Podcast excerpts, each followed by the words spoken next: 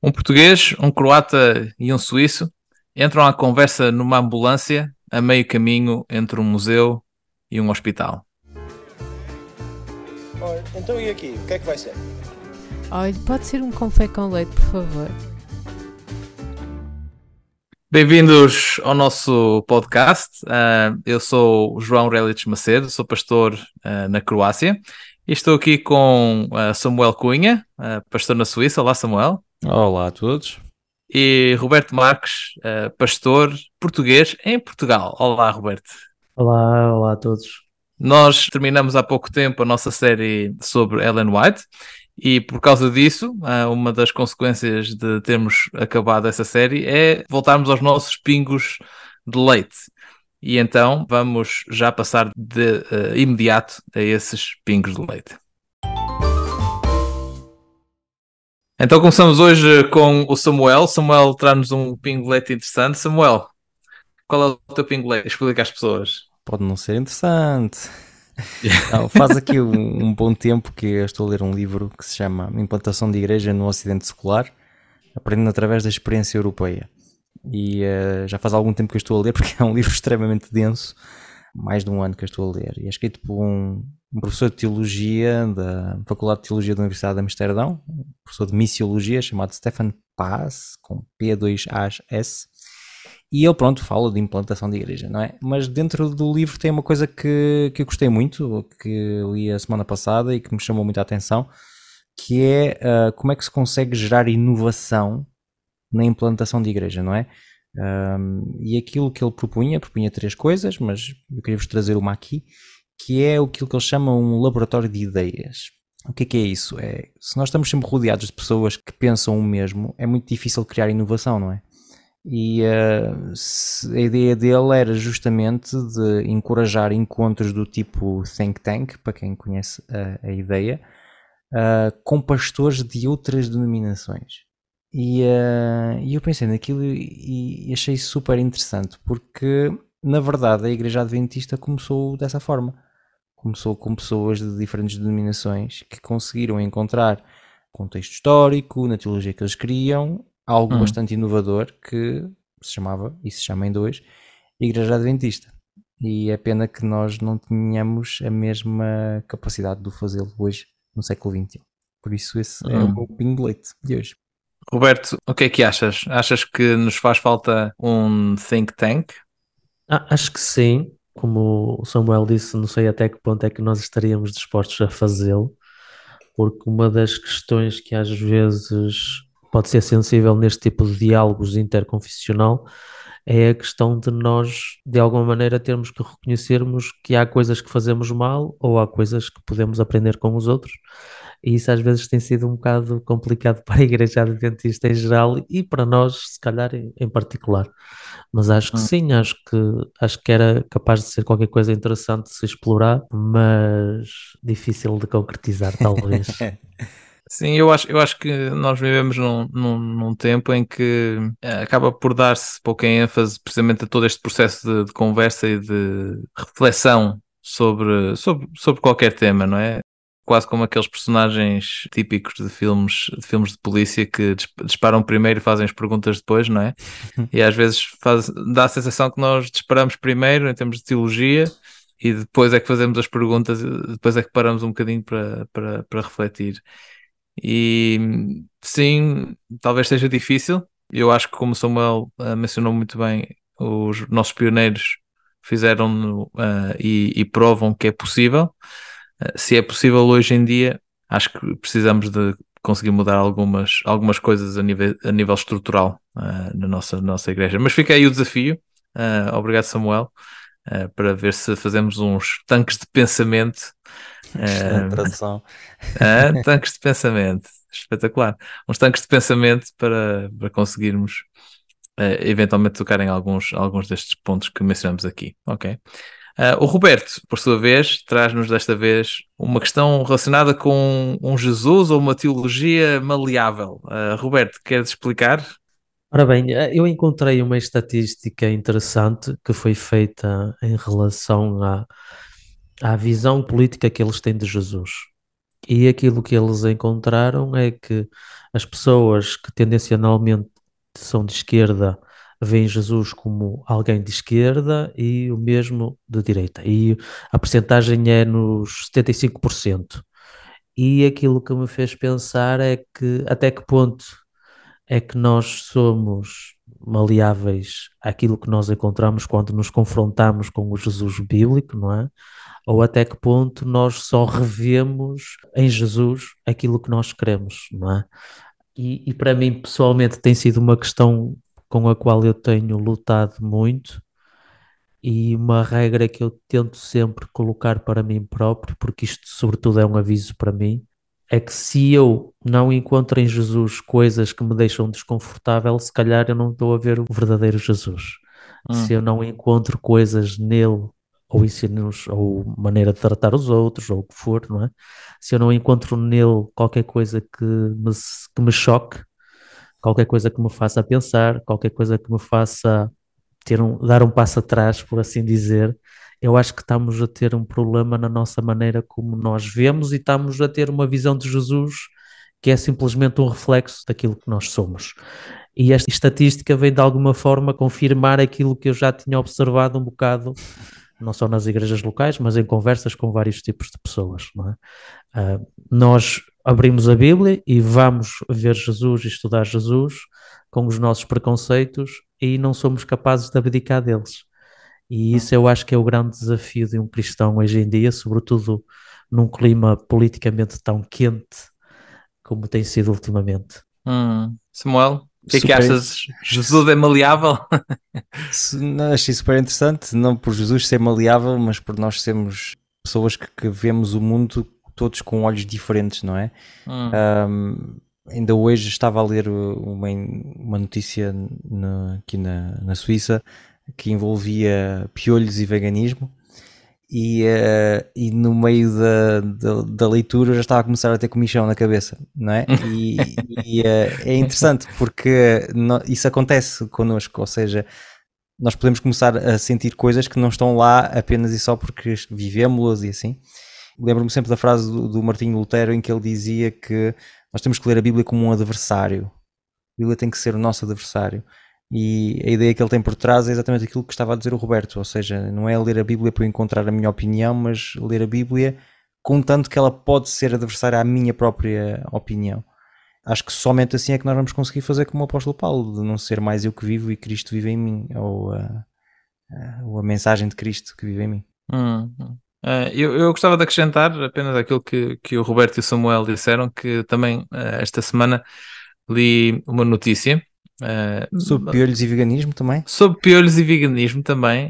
E comecei também com comissões imediatamente após ler a notícia. Não, um, li uma notícia também sobre alguém que está envolvido com diversas denominações cristãs nos Estados Unidos e que um, disse numa, numa entrevista que tem com cada vez mais frequência encontrado pastores que reportam o facto de que têm membros de igreja que acham que uh, os ensinos de Jesus, por exemplo, em relação a dar a outra face, uh, andar a segunda milha, etc., uh, demasiado woke.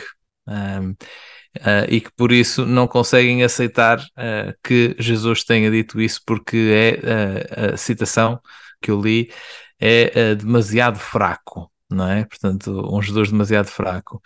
E eu acho que vem de encontro, vem muito de encontro àquilo que, que é este pingolete do, do Roberto, não é? Um, chegamos a um ponto tal de termos perspectivas políticas tão contraditórias uh, e, e, uma divisão uh, tão, tão grande, não é?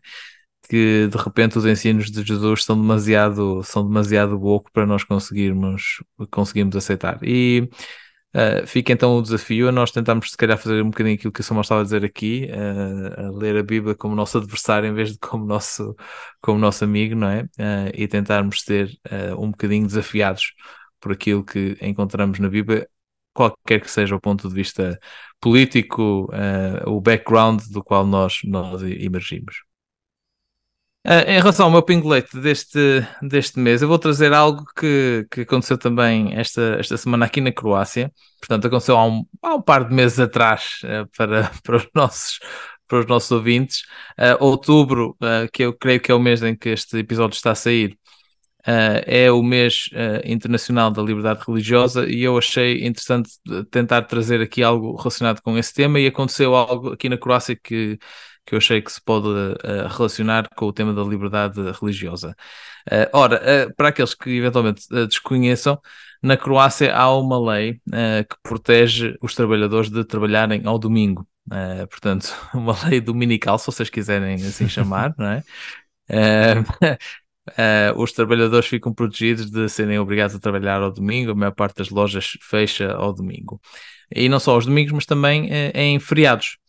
E o que aconteceu uh, esta semana é que uh, passamos pelo 15 de agosto, o dia de, uh, que é celebrado pelos católicos como o dia da Assunção ou Ascensão de, de Maria, e um, supostamente, de acordo com essa lei, os, as, os, os, comerciantes deveriam fechar as suas lojas. Mas há também uma lei que permite que os presidentes da Câmara possam designar certos dias como dias de feira. E nesses dias de feira, então já se pode trabalhar. Se aquele dia for designado pelo Presidente da Câmara como um dia de feira, então os comerciantes podem ter as suas lojas abertas, trabalharem, não vai contra a lei do, do descanso, não é? E aquilo que aconteceu foi precisamente este, este confronto entre, entre estas duas leis. Portanto, houve alguns presidentes de Câmara que, para darem a possibilidade aos seus comerciantes de aproveitarem esta altura extremamente turística e manterem portas abertas mesmo neste dia 15, declararam o dia da Ascensão de Maria, da, da Assunção de Maria, como uh, dia de feira para os trabalhadores poderem trabalhar. Não é? Ora bem, é, para mim esta é uma questão bastante complexa em termos de, por exemplo, uh, poder haver um abuso por parte dos patrões em relação aos seus, aos seus empregados que querem realmente poder usufruir do dia, do dia de folga, uh, neste caso do feriado mas eh, no meu ponto de vista entra bastante em questões de liberdade religiosa. E para mim, a reflexão que eu faço é que o princípio da separação de Estado e Igreja uh, deve ser o princípio que nós devemos sempre tentar manter com todas as nossas forças, não é? Vivendo num país como a Croácia, Uh, eu vejo uma realidade onde isso não acontece e que de repente há certos atropelos, quer uh, para a liberdade daqueles que querem eventualmente trabalhar ao domingo, quer para outras questões de conflitos com outras legislações e questões comerciais, não é? Uh, num país que, como é lógico, como a maior parte da Europa Ocidental está a tornar-se cada vez mais secularizado, e eu continuo a achar que no que toca à liberdade religiosa, se nós não lutarmos pelo princípio da separação entre Estado e Igreja, facilmente podemos cair em situações como aquilo que nós encontramos aqui uh, na Croácia. E por isso fica o meu desafio e fica então aqui assim a minha reflexão, o meu pingo, o meu pingo leite. Samuel, tens alguma coisa a dizer em relação a este tema? Queres trabalhar ou não queres trabalhar no dia de, da Ascensão de Maria? Como é que é esse, esse mito? nunca, nunca tinha ouvido falar. Eu sou um conhecido defensor da, da liberdade religiosa, exatamente como tu acabaste de explicar, ou seja, a separação de, entre Estado e Igreja é o que beneficia justamente essa mesma liberdade religiosa e historicamente me dá uma sensação que temos parcos exemplos em que a junção dos dois funcionou bem. Calhar só mesmo na Bíblia em alguns reinados e mesmo na Bíblia a quantidade de reinados em que os líderes temporais uh, destruíram a parte espiritual acho também que é importante que, como cristãos, nós não misturemos as duas coisas. O Roberto tocou um pouco isso no pingo de leite dele, não é? A tentativa de, de mistura das coisas, ainda aqui há uns sábados atrás houve alguém que disse a alto e bom som uh, na Suíça que vota extrema-direita porque é o partido que é cristão.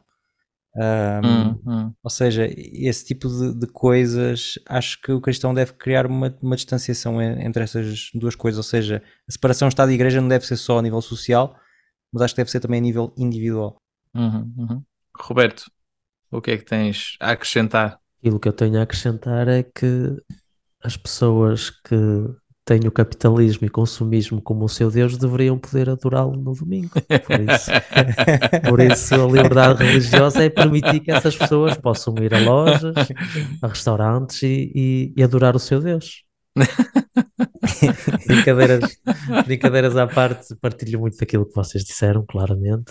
Mas lá está, tipo, aquilo que eu disse a brincar, em parte eu acredito no sentido em que para Hum. muitas pessoas a nova experiência religiosa que elas têm é muitas das vezes ligado com consumismo, com experiências, coisas que eles querem fazer também ao domingo. E eu vejo mais nisso, não é tanto o direito de trabalhar ao domingo, na lei que tu descreveste, não é? Mas é o direito de poder comprar e poder usufruir de, de- dessas coisas. Sim. Ah, eu acho que sim, aquilo que vocês disseram, eu estou muito de acordo, mas lá está. Eu acho que uma das dificuldades hoje em dia com a liberdade religiosa é que, mesmo os campos que nós de antes definíamos como religiosos, eles agora começam a esbater-se um bocado. Hum. Nós temos igrejas que se aproximam muito, por exemplo, de cinemas ou de espetáculos ou de outras coisas que, que não são religiosas, e temos muitas iniciativas que, que são seculares, que não têm nada de religioso, que copiam e emulam muitas das coisas que eram eh, simplesmente somente para as igrejas. Hum. Acho que uma das grandes dificuldades hoje em dia, e cada vez mais nesse sentido da liberdade religiosa, é que a fronteira entre o, o religioso e o secular está cada vez a ficar mais esbatido, na minha opinião. Hum. E aquilo que é religioso para um não é para o outro, e vice-versa, e isso vai dificultar muito Hum. essa distinção e esse, esse princípio que nós, que nós Hum. como igreja. E só terminar com outra, outro aspecto, se a única motivação que nós temos para lutar pela liberdade religiosa é quando os meus direitos são colocados em perigo, então para mim a liberdade religiosa não conta para nada. Uhum. São os meus direitos que interessam, não Exato. é o princípio da liberdade religiosa. É isso. Obrigado pela, pela vossa reflexão eh, sobre este pingo de leite e também pelos vossos eh, pingos eh, de leite. E sem mais demora, terminando os nossos pingos de leite, vamos passar para aquele grande momento do nosso podcast que é a moagem do grão. Em 1964, Abigail Van Buren responde na sua coluna habitual que ela tinha num pequeno jornal e vai cunhar uma das frases de maior impacto no mundo religioso americano e não só. A igreja não é um museu para santos, é um hospital para pecadores.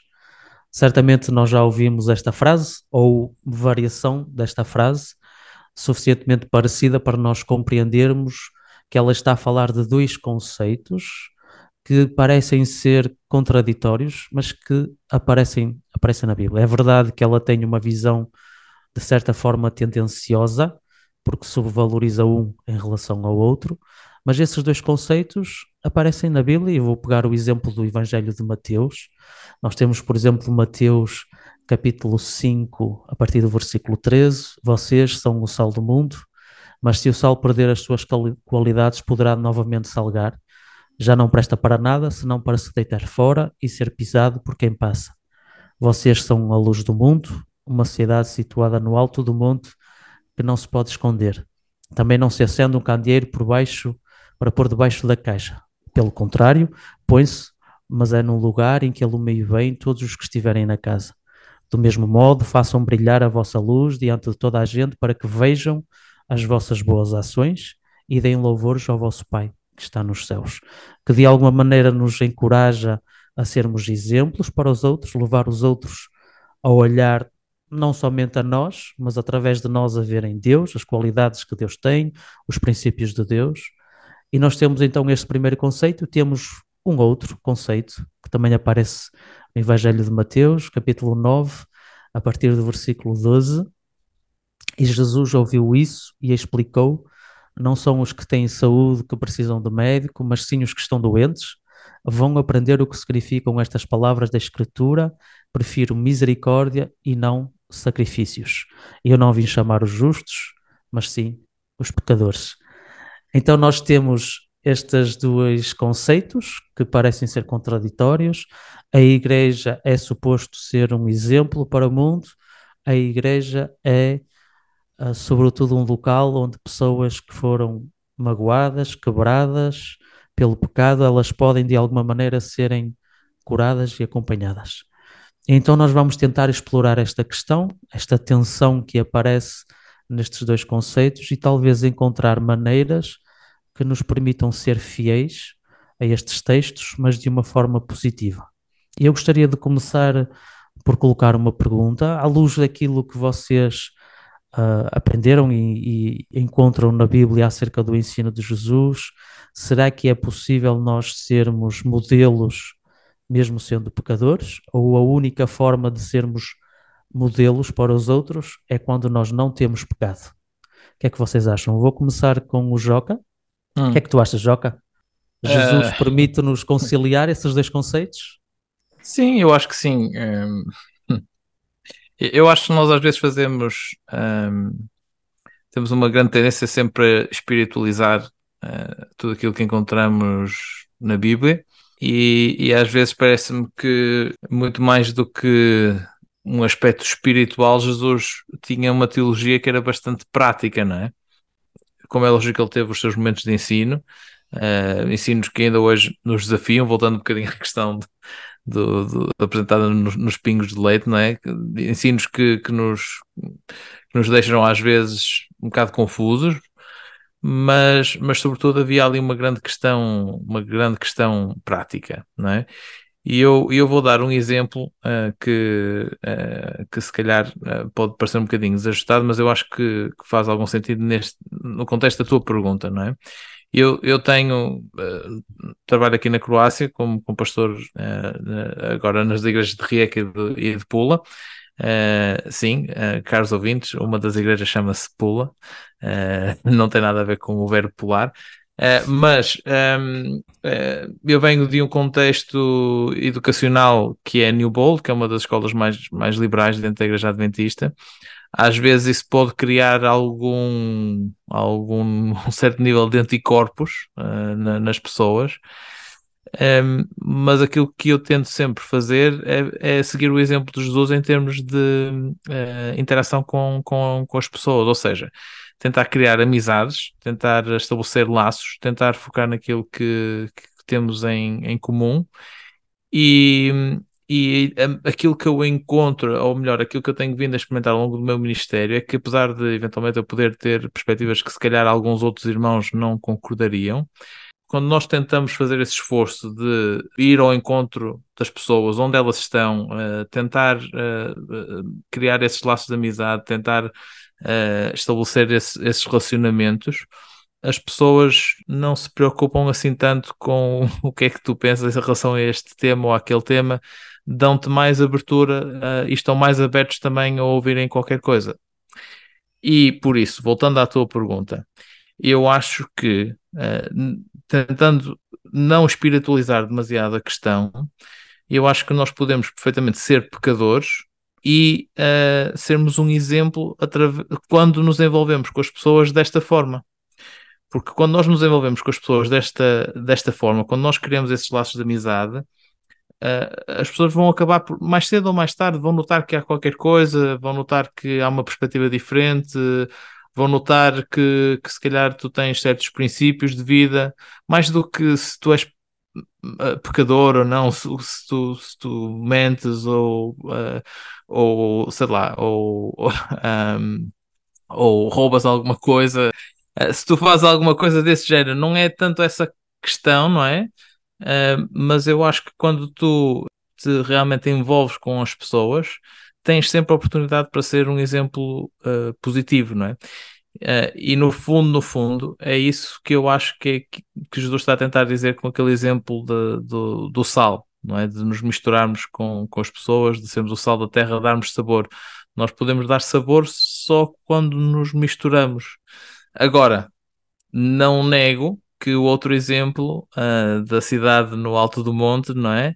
Que é uma luz uh, que uh, pode ir de encontro, perdão, pode ir de contrário ou, ou, de ser, servir de oposição àquilo que eu acabei de dizer.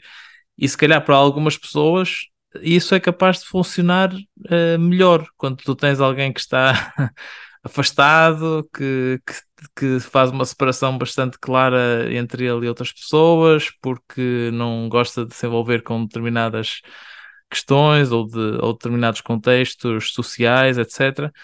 Um, talvez isso funcione melhor, mas a, na minha experiência, uh, uh, nós podemos ser uh, pecadores e ao mesmo tempo sermos modelo quando, quando realmente criamos esses laços de amizade, esses, esses relacionamentos.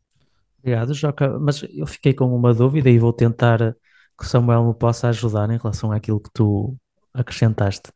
Porque é verdade que se nós tentarmos ter um, ser um, um modelo perfeito, não é? Se calhar estamos apenas a preparar-nos para, para a desilusão. Mas também é verdade que nós podemos ir para o outro extremo, não é? E dizer, ok, nós temos ideais, mas não interessa o que tu fazes, não interessa desvalorizar de tal maneira a capacidade de transformar do Evangelho e do poder do Espírito Santo que de alguma maneira nós podemos estar a pregar para não roubar e imediatamente estarmos a assaltar a velhinha da igreja. Será que, será que não podemos também cair numa hipocrisia tal que simplesmente somos apenas mais uns charlatões que estão a pregar. O que é que tu achas, Samuel? Como é que nós podemos ser coerentes na forma de ser um modelo e assumindo as nossas limitações, os nossos pontos fracos? Sim, uh, podemos não, não ser hipócritas, provavelmente sim, mas existe sempre uma determinada dose de hipocrisia, uh, porque o cristão nunca consegue viver à altura daquilo que concorda. Ou seja, se nós nos uh, declaramos cristãos é porque nós consideramos que a mensagem de Cristo e a própria personagem uh, é a nossa direção, uma direção que nós queremos para a nossa vida. Mas entre isso e conseguir seguir perfeitamente é, é aí que está o problema. Eu acho que nós somos chamados a ser imitadores de Cristo. O próprio apóstolo Paulo diz: Sejam meus imitadores como eu sou de Cristo seja a ideia de que nós uh, deveríamos ter modelos, que devíamos procurar uh, seguir esses modelos. O problema é quando chega o momento da nossa vida em que nós olhamos e que vemos que se calhar existe uma discrepância entre aquilo que eu gostava de ser, ou aquilo que eu proclamo, aquilo que eu considero correto e aquilo que eu consigo efetivamente viver na minha vida. Por isso é que eu, eu gostei imenso de uma, de uma, uma frase, uma expressão que tu disseste, Roberto. Não sei se foi intencional ou não, mas tu falaste de modelos pecadores e eu achei isso super interessante, porque é verdade, nós somos chamados a ser modelos hum. pecadores. A ausência de pecado não é aí que tem que residir o modelo. Uh, o modelo tem que residir na maneira como eu vivo com esse pecado ou como é que eu um, como é que eu faço face a esse pecado que existe na minha vida, que existe na vida dos outros, ou seja, sou uma pessoa que pede perdão a Deus, sou uma pessoa que perdoa o outro, sou uma pessoa que vou procurar uh, reparar coisas que eu destruí, porque muitas vezes fala-se muito de perdão, mas uh, não é só pedir perdão, é tentar reconstruir o que se destruiu. Isso, se uma pessoa tem que reconstruir o que destruiu, é uma pessoa que não é um modelo mas hum. a ação de procurar reconstruir quando destruímos pode ser inspirador e pode tornar-se um modelo. Ou seja, para resumir, o meu pensamento é modelos de pessoas que não pecam, santos, como na expressão do Von Buren, que estavas a dizer, da Von Buren, uh, não creio.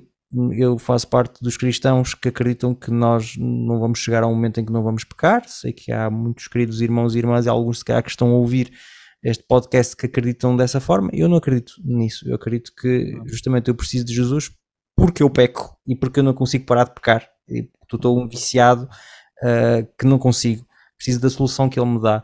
Mas acho que noutras coisas, na maneira como nós vivemos o pecado, ou até noutras áreas, nós podemos tornar-nos modelos. Sim.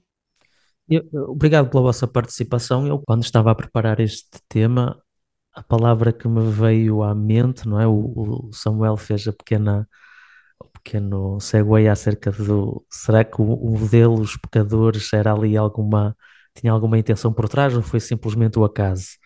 Uh, talvez um bocadinho dos dois, também não vou dizer que é tudo propositado, mas porque a primeira palavra que me veio à mente quando eu estava a preparar esta questão foi humildade.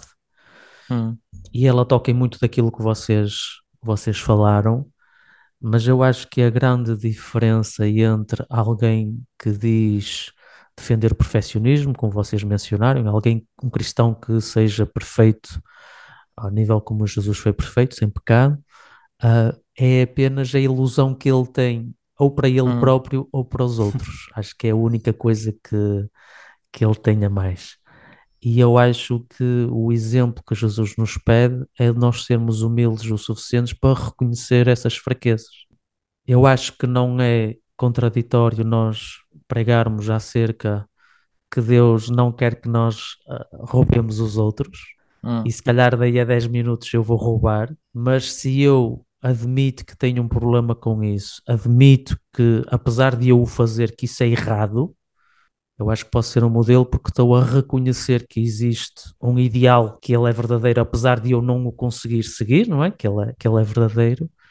E acho que nós estamos a ser um modelo um bocadinho naquele aspecto que o Joca também estava a dizer, não é? Porque uh, de apontarmos para Jesus, acho que era um, o resumo um bocadinho daquilo que tu estavas a dizer, acho que era o apontar para Jesus. Sim, sobretudo. Roberto, desculpa lá, sobretudo num ponto de vista prático uh, num ponto de vista da forma como, como ele interagia. Se relacionar com... com os outros, não é? Sim, sim, sim. Porque eu acho que nós só podemos ter relações verdadeiras com os outros quando somos humildes o suficientes para deixarmos os outros entrar e para podermos entrar na vida dos outros sem hipocrisias e sem intenções menos nobres, se é que podemos dizer assim, não é? Uh, e, e, que é uma característica fundamental de Jesus. Nós temos aquele em Filipenses capítulo 2, em que nós temos a descrição de quem é Jesus, a essência de, do, do, do Cristo, e a palavra que eu acho que resume melhor é a humildade. Apesar de ele ter direito a tudo, ele estava disposto a ceder tudo para nos vir salvar, e quando nós conseguimos viver essa humildade com as nossas limitações, eu acho que nós estamos a ser modelos pecadores, apesar, e eu compreendo isso, não? que isto é um bocadinho contraditório também, porque a partir do momento que nós reconhecemos a nossa própria humildade, Acabou. a nossa própria humildade ela desaparece como por mágica, não é? Yeah. Por isso isto é quase um, uma pescadinha de rabo na boca, como o Samuel gosta de dizer, mas mesmo assim acho que é o, o, ideal que Deus nos propõe, como humanos limitados, mas que somos chamados a ser o sal da terra, somos chamados a ser luz do mundo, sobretudo numa altura em que a sociedade cada vez mais está egocêntrica, cada vez mais cheia de si própria e mais orgulhosa de si própria, não é?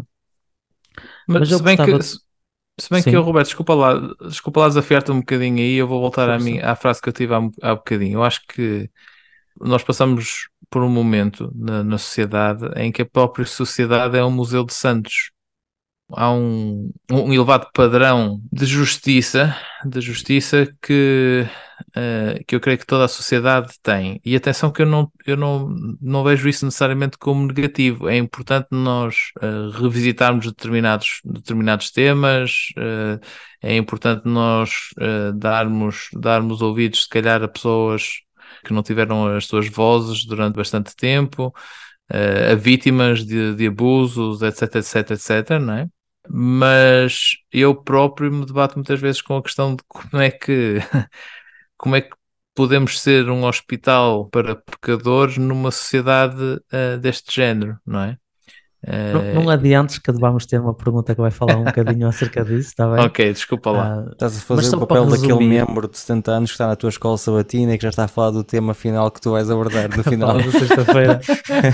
sexta eu, eu, por acaso, eu por acaso tenho que admitir que sou, eu às vezes sou eu próprio que começo pela sexta-feira em vez de começar pelo domingo, por isso também um não posso falar. Membro muito. de 70 anos. eu gostaria agora que nós pudéssemos então voltar como hum o Joca estava a mencionar, não é? Tipo, nós, nós temos estes dois conceitos, museu, hospital, e se calhar acho que nós nos apercebemos que os dois não são suficientes para explicar a riqueza daquilo que Jesus tentou mostrar. Não é? Não somos só um hospital para pessoas que estão quebradas, magoadas pelo mundo e pelo pecado, e se calhar nós também somos um bocado de museu, não é? E a ideia era, eu, o desafio que eu tenho para vocês agora é se efetivamente e se vocês discordarem e acharem que uma das imagens é realmente excelente, também podem defender o vosso ponto, não há problema nenhum. Mas se por acaso acham que de alguma maneira são insuficientes para representar a riqueza do ensino de Jesus acerca deste, destes dois conceitos, que imagem é que utilizariam para melhor representar o que deve ser a igreja nestes Hum. dois conceitos? Este é o desafio que eu tenho para vocês. Vou começar talvez com o Samuel. O que é que tu achas? Será que tu consegues imaginar, idealizar uma ilustração que ajude a veicular esta riqueza de Jesus? Eu vi uma vez um pastor americano que fazia alusão à igreja como um ginásio. Hum. Ninguém entra num ginásio e vê uma pessoa gorda numa máquina e diz: Ah, este ginásio é uma hipocrisia, tipo, nunca mais põe cá os pés. Não, porque no ginásio existe espaço para a pessoa que está com sobrepeso, diz assim em português, não é? Sobrepeso? Excesso de peso. Excesso, Excesso de peso. excesso A de pessoa que peso. está com excesso de peso estar ali a tentar malhar e a, e a construir-se. E há espaço também para o culturista. E ninguém acha nem errado uma coisa, nem errado a outra, e entra tudo e funciona tudo bem. E há pessoas que nem sequer estão no ginásio e que correm em casa e que fazem flexões em casa e que também estão em forma. E isso pode um pouco também apagar a ideia de que só existe bom dentro da igreja, que é uma ideia que eu não, não concordo. A ideia de que existem os cristãos que são bons e os ateus e os agnósticos que são maus é uma ideia pela qual, que a qual eu não, não partilho. Acho que não existe elevação moral especial em ser cristão. Há ateus e agnósticos que têm uma elevação moral às vezes superior à, à de muitos cristãos. Aquilo que faz toda a diferença é, e para voltar à imagem, é a razão pela qual eu faço desporto. E eu considero que não sou uma pessoa boa e considero que Jesus é a solução para esse problema. Hum. Os ateus também consideram que não são bons e ou conformam-se, ou vivem, melhoram, ou leem livros de autoajuda, vão fazer formações. É, é simplesmente a diferença que existe é onde é que eu encontro a minha solução. E dentro da igreja também pode haver discrepâncias nesse aspecto. Hum, Definiria assim dessa forma. ok? Hum. Eu, eu, por acaso gostei muito dessa imagem, nunca tinha ouvido, mas acho que ela é Hum. muito interessante. É engraçado. Mas também coloca-me algumas perguntas, sobretudo a parte final, não é? Porque é verdade que há pessoas em casa que, que, que fazem o seu próprio desporto e fazem, conseguem manter-se em forma, mas há, há claramente vantagens de tentar fazer-se em conjunto do que fazer, eh, fazer sozinho também, não é? Sim, eu percebo onde é que tu queres, onde queres chegar. São também os limites da, da imagem. Mas vamos fazer de conta que a imagem não tem limites.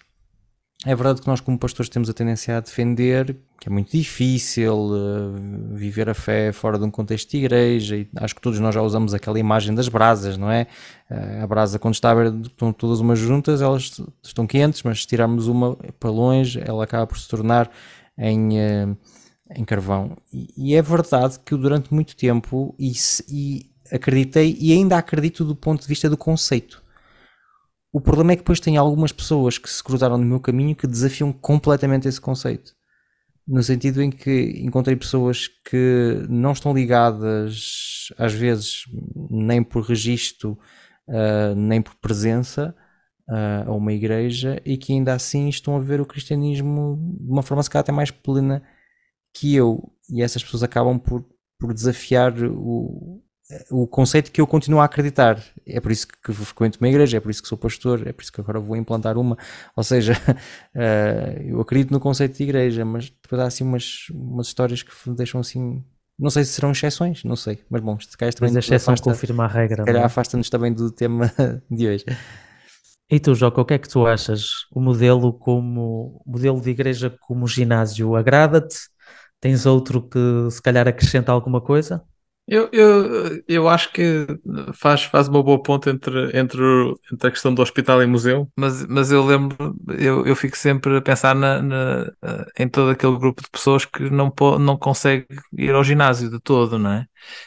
Ou seja, mesmo, mesmo esse modelo acaba por ser um bocadinho eh, incompleto nessa, nessa questão. Agora, eu, eu vou dizer, tu perguntaste, perguntaste se, se haveria um deles que nós gostaríamos mais, não é? Eh, o hospital o museu. Eu, eu sou claramente, eh, estou claramente do lado da, da equipa, equipa hospital, não é? Para mim, para mim, hashtag equipa hospital, eh, para o resto da vida.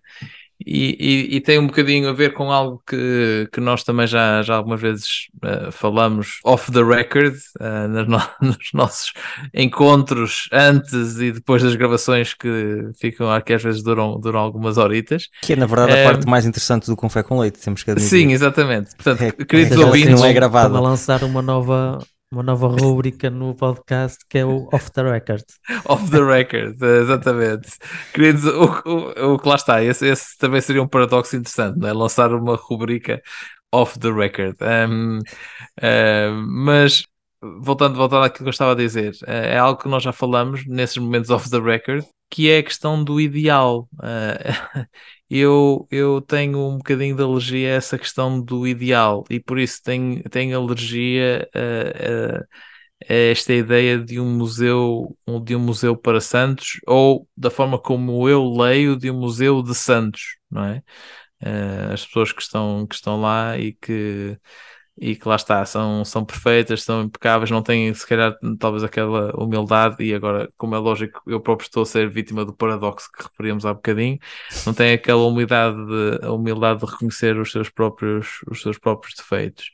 Eu prefiro simplesmente uh, reconhecer os defeitos e, e não presumir que, há, que haja necessariamente uh, um, um ideal. Uh, e por isso lá está, estou muito mais do lado da, da ideia de ser um hospital para, para todos nós que somos, que somos pecadores, com todas as nossas falhas, até com as nossas, com as nossas humildades falsas, um, uh, sermos, uh, termos, um, termos uma comunidade onde nos podemos inserir a todos, em que ninguém está a tentar uh, servir de ideal para, para mais ninguém, em que ninguém é colocado num, num pedestal eu gostava, eu gostava de conseguir uh, trabalhar nesse tipo de, de, comunidades e eu acho que se calhar o tipo de ministério que eu uh, me sinto mais chamado a fazer é mais nesse tipo de comunidades no, do que numa comunidade onde, onde, onde o Museu para Santos é, é, é, a ideia, é a ideia referência, não é?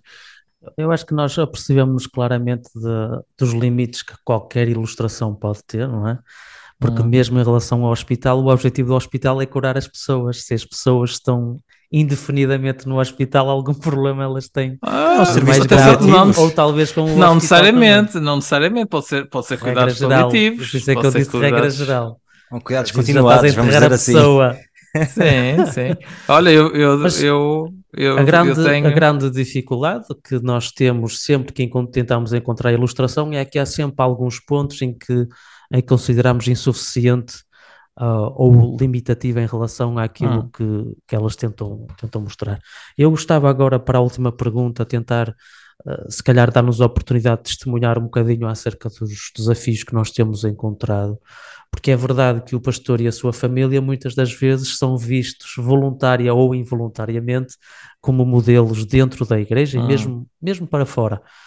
Uh, talvez dependendo do, do, do, país onde nos encontremos, a profissão de pastor seja mais conhecida do que outros, uh, o relacionamento da sociedade com a religião seja diferente também, mas é verdade que, de uma regra geral, pessoas religiosas e pessoas que trabalham na religião, não é? Pastores, padres e por aí fora, normalmente, mesmo por ateus e outras pessoas que não ligam nada à religião, tenho uma, uma capacidade de, de esmiuçar, de apontar todos e qualquer defeitos mais aguçado do que para outras pessoas.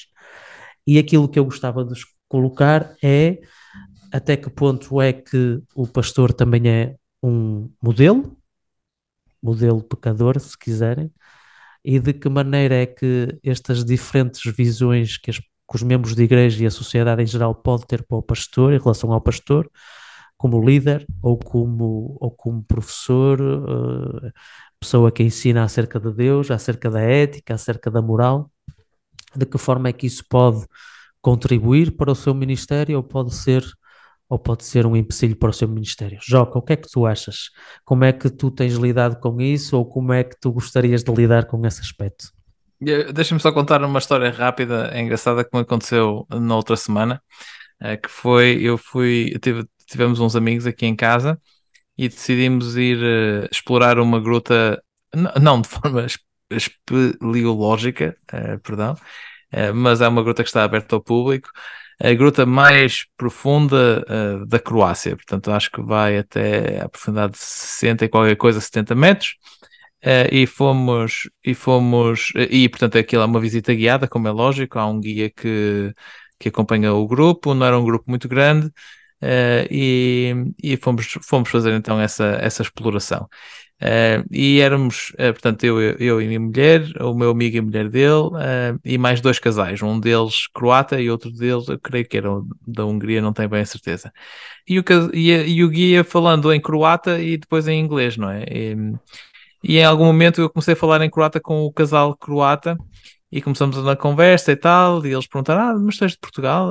Ah, e tal, mas tu falas muito bem croata? Sim, sim, sim, estou aqui a trabalhar, estou a trabalhar como pastor, Uh, e eles eram precisamente uh, aquele tipo de, de, pessoas que depois disseram não iam, não vão à igreja há não sei quantos anos e não sei o que, não sei que mais, mas uh, claramente, a partir do momento em que eu disse que era pastor, que era tipo um, um padre, houve ali uma mudança de, de, de visão deles para mim, eh, no sentido de respeito, porque aqui neste contexto cultural há muito essa questão de respeito pelo sacerdote, não é? A palavra que eles utilizam na realidade é, é sacerdote. Uh, e eu achei engraçado que pouco tempo depois nós começámos a, a conversa Uh, estávamos a descer as escadas, eu escorreguei uh, e caí em cima da senhora, portanto, do, deste, deste casal. E, e, fiquei com aquela ideia muito engraçada de que uh, todas aquelas expectativas que eles tinham, não é? De, de, de um tipo uh, com um, um, tipo infalível, um, com um certo, uma certa estatura moral, não é? De repente, lá está, caiu em cima, em cima da senhora. Felizmente não a magoei, não a magoei muito, uh, ou pelo menos ela disse que eu não a magoei, se calhar estava a mentir porque eu sou, eu sou um sacerdote, não é?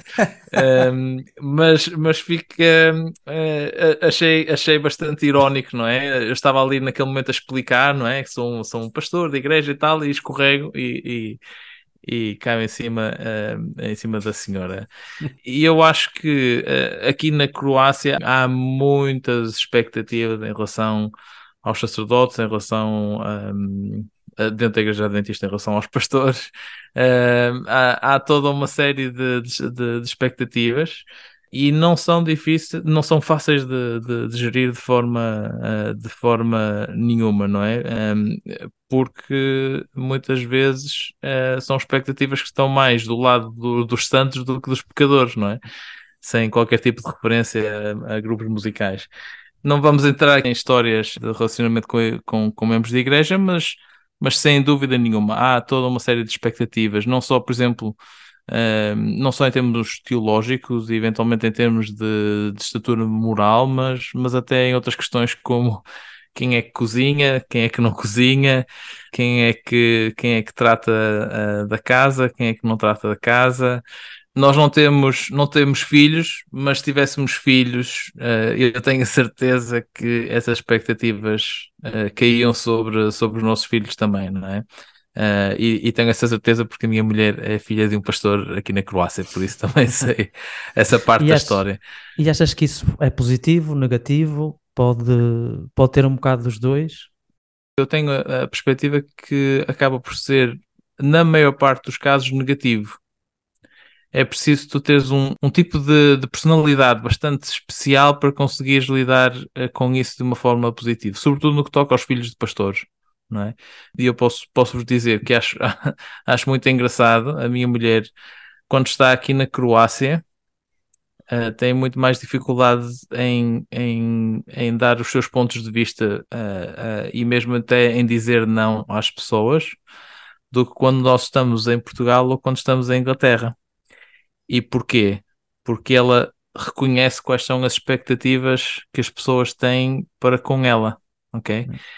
E ela automaticamente reage a essas expectativas adaptando a, a, personalidade e as perspectivas dela às expectativas que as pessoas têm sobre ela. E ela consegue, ela não vê isto como, como uma carga demasiado negativa, ela consegue lidar de alguma forma com isso mas uh, ela tem dois irmãos, por exemplo, que se calhar lidam com isso de uma forma um bocadinho mais negativa, ok?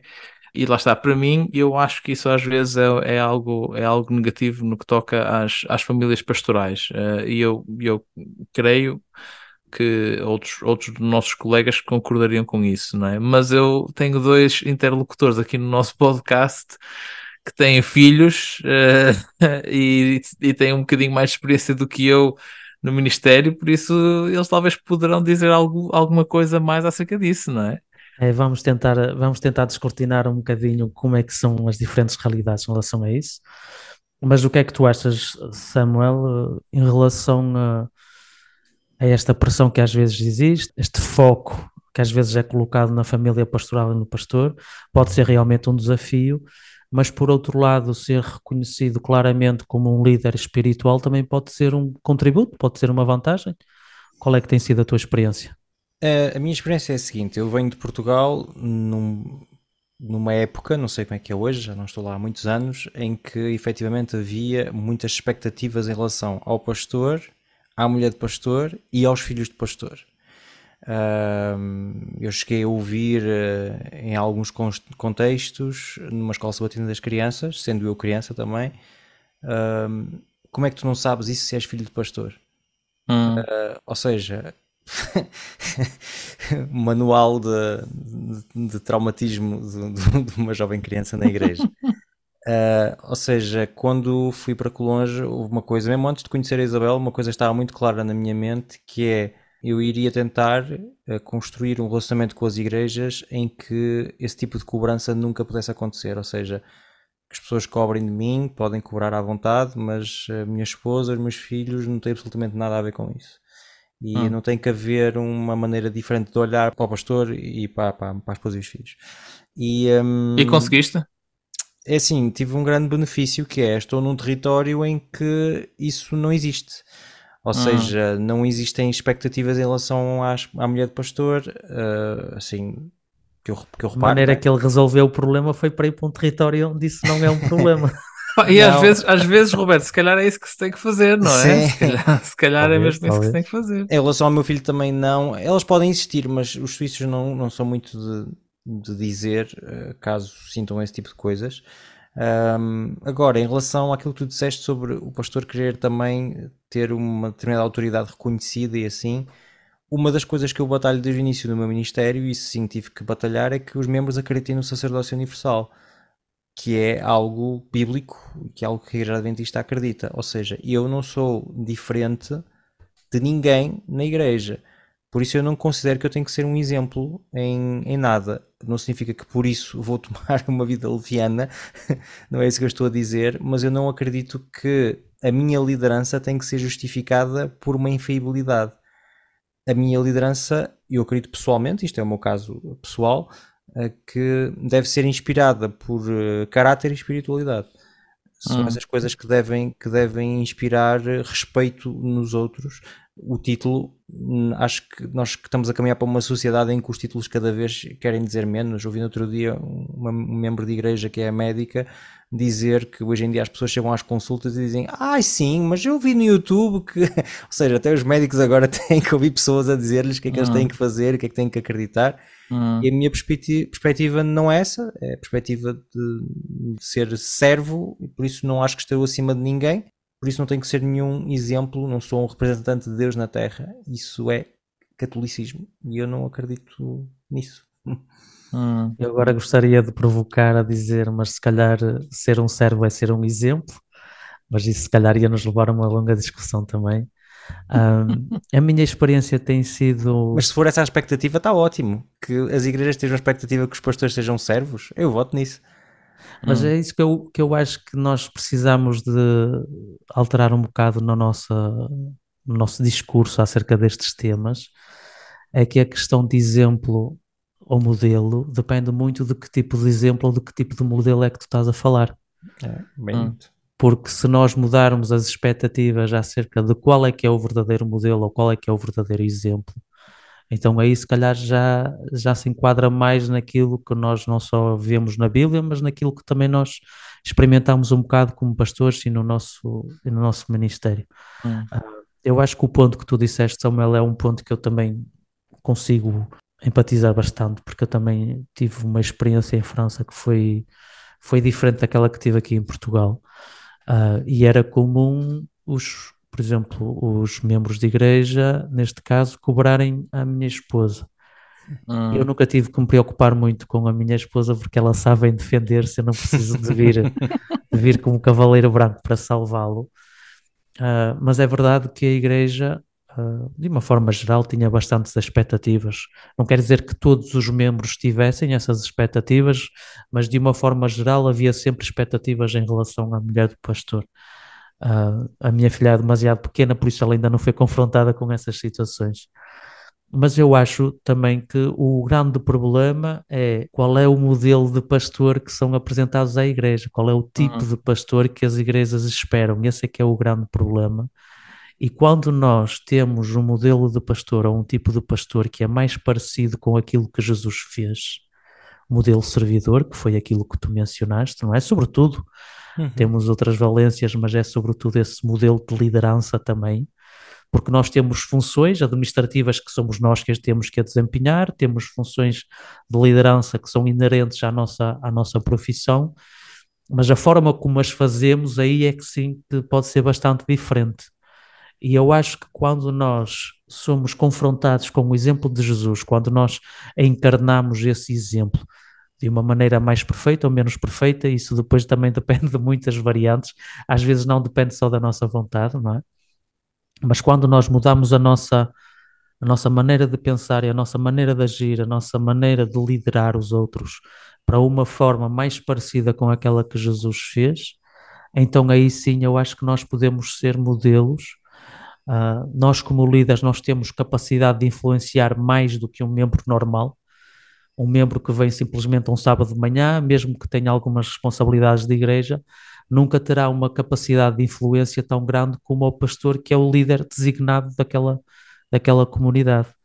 Um, e eu acho que nesse ponto nós podemos ter um papel muito ativo, encarnando um modelo mais parecido com aquele que Jesus, que Jesus foi. E, e, e de alguma maneira também vai libertando um bocadinho essa pressão que não é, uh, do meu ponto de vista, saudável, não é? De, de ver o pastor como um modelo infalível, que acho que, acho que de, tanto o Joca como o Samuel mencionaram um bocadinho esse aspecto, não é? O pastor como alguém infalível, seja no aspecto moral, seja noutros aspectos, até tropeçar na, a caminhar numa gruta, não é? Mas quando nós retiramos de, de, do modelo de pastor essa infalibilidade e nós colocamos lá o modelo de serviço à imagem daquilo que Jesus viveu e fez, eu acho que aí nós temos aí um modelo com o qual eu aceito identificar-me e aceito eh, tentar, não quer dizer que eu consiga, não é? Mas acho que é o modelo de líder e de pastor que eu gostaria de ser também nas minhas igrejas e, se for possível, ajudar outras pessoas a também viverem segundo esse modelo. Acho que dessa maneira, acho que pelo menos para mim faz mais sentido. Obrigado aos dois. A discussão não terminou aqui. Acho que quem, os nossos ouvintes ficaram conscientes que ainda tínhamos mais coisas para dizer. Se vocês quiserem acrescentar alguma coisa a esta discussão, não hesitem a utilizar as caixas de comentário, não hesitem também a, a colocar tanto no YouTube como no, no Spotify. E se tiverem uma ilustração melhor para estes dois conceitos, como é que nós podemos conciliá-los na experiência da Igreja, não hesitem também a partilhar, nós estamos receptivos a todas as boas ideias uh, sem direitos de autor, porque esses vão ficar para nós. mas se quiserem partilhar, partilhem. E ficamos aqui com a moagem do grau. E pronto, foi esta a nossa conversa de hoje eh, na ambulância a caminho entre o museu e o hospital. Esperamos que tenham desfrutado. Se gostaram, deixem os vossos likes, deixem os vossos comentários, eh, sigam-nos nas diferentes eh, plataformas, no YouTube, no Spotify no Apple Podcast um, e, e estejam atentos até ao próximo programa que tenho certeza será um programa também bastante interessante. Foi o nosso Confé com Leite de hoje. Um abraço e até breve.